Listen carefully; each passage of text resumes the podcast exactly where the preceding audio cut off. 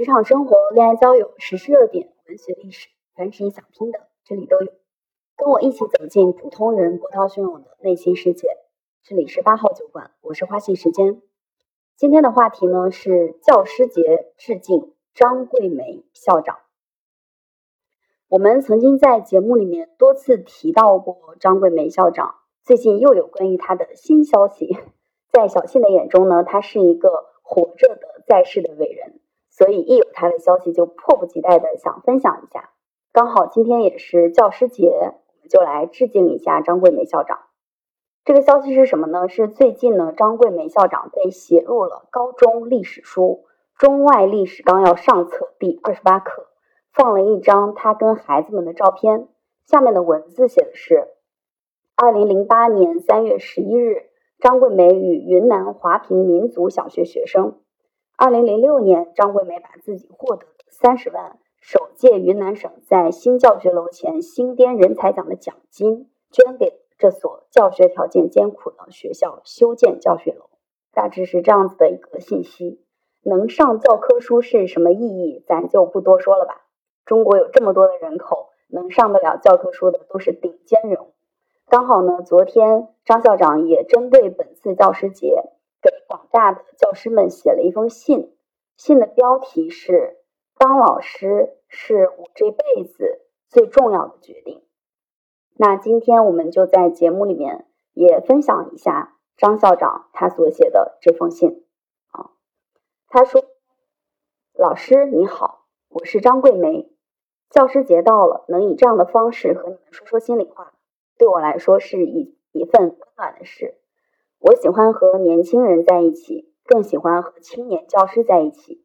虽然你我素未谋面，但我相信。”信纸对面是一双双对教育事业充满热忱的眼睛。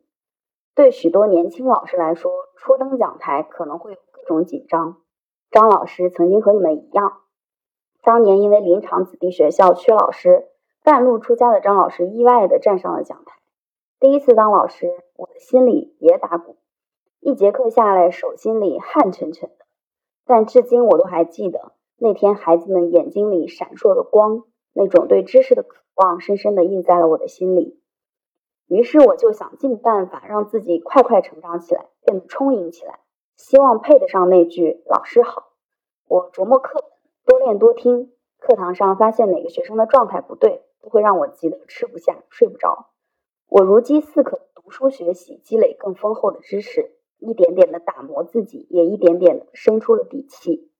这段话好感动啊！课堂上发现哪个学生的状态不对，都会急得吃不下、睡不着，真的是对每一个学生都很关怀。所以，年轻的你遇到了一些困难，请不要太过担心。只要你开始思考、开始行动，就已经走上了一条充满希望的路途。教育是一项系统工程，理想的大目标或许像一座高山，但你只要在每天的日常里完成一个个具体的小目标，一步一步扎扎实实的往前走。走着走着，就会迎来柳暗花明、轻舟已过的一刻。这段也感觉写的非常的踏实，嗯，因为教育一个人，就是从他一开始出生，然后到他大概十八岁成年，真的是一个非常非常漫长的经过，十八年的时间，然后再等到这个人上完大学，走向社会，又可能是二十多年的时光。所以教育它真的是一项像像一座高山一样的理想。它是靠着一点点日积月累，每一天一点一点的陪伴这个孩子长大，最终所获得一个小小的成就。回望我的教师生涯，虽然一路上磕磕绊绊，但我想选择当老师是我这一生最重要的决定。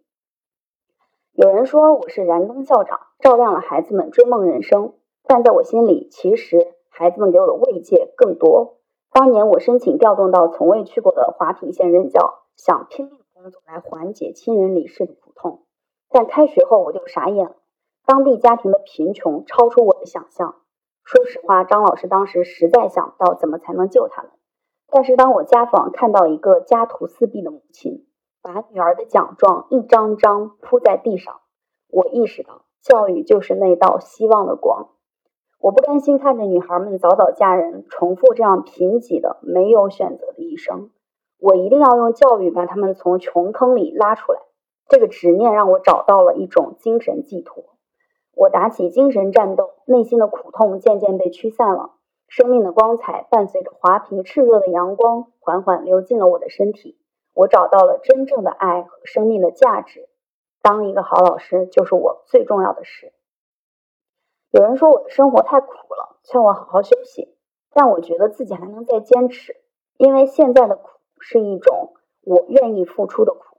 命运打不倒心里有光的人，只要我活着，就会努力坚持，过一天就多陪孩子们一天，我就赚一天。今年我六十六岁，回头想想，我的大半辈子都是和这些可爱的孩子们一起度过的。如果人生能再来一次，我还会一头扎进这里。和孩子们同欢同乐，同哭同笑，矢志不移献身教育事业的老师有很多很多。华坪女高带给了很多学生温暖和希望，但靠我一个人的力量是绝对办不成的。我的身后是许多埋头做事的老师，许多像你们一样的青年教师，满怀着对教育的热爱，拥抱了这座大山，共同成全着山里女孩的梦想。啊，写的好好啊！如今讲台上有我们的姑娘，军营里有姑娘，公安战线、医疗战线、法律战线上都有我们的姑娘。改变正在一点一滴的发生着。这个改变其实对张桂梅校长来说，她是几十年之后才发生的这种改变。讲台上有我们的姑娘，军营里有我们的姑娘，公安战线、医疗战线、法律战线这些社会的关键岗位上都有她的学生。当年教育撒下的种子已经开花结果。最让我欣慰的是，女高的姑娘们没有忘记学校的教育，党和国家哪里有需要就到哪里去。四十多年来，每次走进教室上课时，我都会对孩子们说一句“起立”。起立代表力量、希望和行动。中国的起立将由孩子们的起立撑起，而孩子们的成长离不开教师的起立。这声起立在中国千千万万间教室里响起。被千千万万的中国教师记在心里。我们深知，教师肩膀上担着的不仅是孩子的明天，更是教育强使命和民族的未来。啊，当你的志向很高远的时候，其实确确实实对对张校长来说，他的苦痛确实不算身体上的苦痛，确实不算什么。年轻人们，张校长有时候好羡慕你们，羡慕你们轻快的步伐、活跃的思维、拥抱时代变化的心胸，在你们的身上。我已经看到了未来教育美好的途径。你们备战到深夜的样子，备课到深夜的样子，陪着学生读书的样子，和孩子们一起迎着朝阳奔跑的样子，都是中国起立的样子。让我们一起努力，为了讲台下孩子们闪亮闪亮亮的眼睛。我仿佛看到未来的教育之路上，你们胸怀大江大河波涛壮阔，躬身耕耘寸寸芳草，用拿起粉笔的手。推动着教育强国的建设，也祝愿你们在教育的长路上收获比张老师还要多的幸福。今年我对科教兴国这个事情的感悟变得比以前更深了啊！之前我们在节目里也提过，未来还可以出一个专场来讲，科教才是真正的兴国的方式。尽管以前常常听到这句话，但今年的感悟是最深的。而张校长他所从事的事情，其实本来就是教育的事情。那这篇。呃，内容呢是由中国教育报发表，发表完成之后呢，人民日报等等大刊其实都转载了这个内容。嗯，我有记忆以来啊，初高中、大学期间其实都遇到了很多很多的好老师，特别是初高中的老师，因为这个阶段跟老师接触的时间也比较长。老师这个角色真的几乎不会让人感觉到有任何的市侩，不会去考虑赚的多了还是少了。是全面的、全身心的在奉献。今早睡醒呢，第一件事情也是先给自己的老师发信息。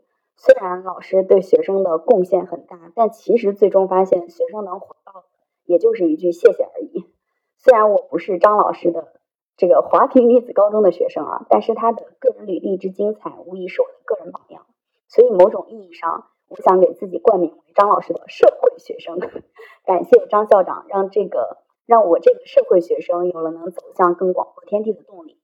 那今天的话题就到这里，感谢大家收听。如果你有想聊的话题，也可以加微幺五二七三八零九九五发送你感兴趣的话题，抽取一部分开专场。我们下期见。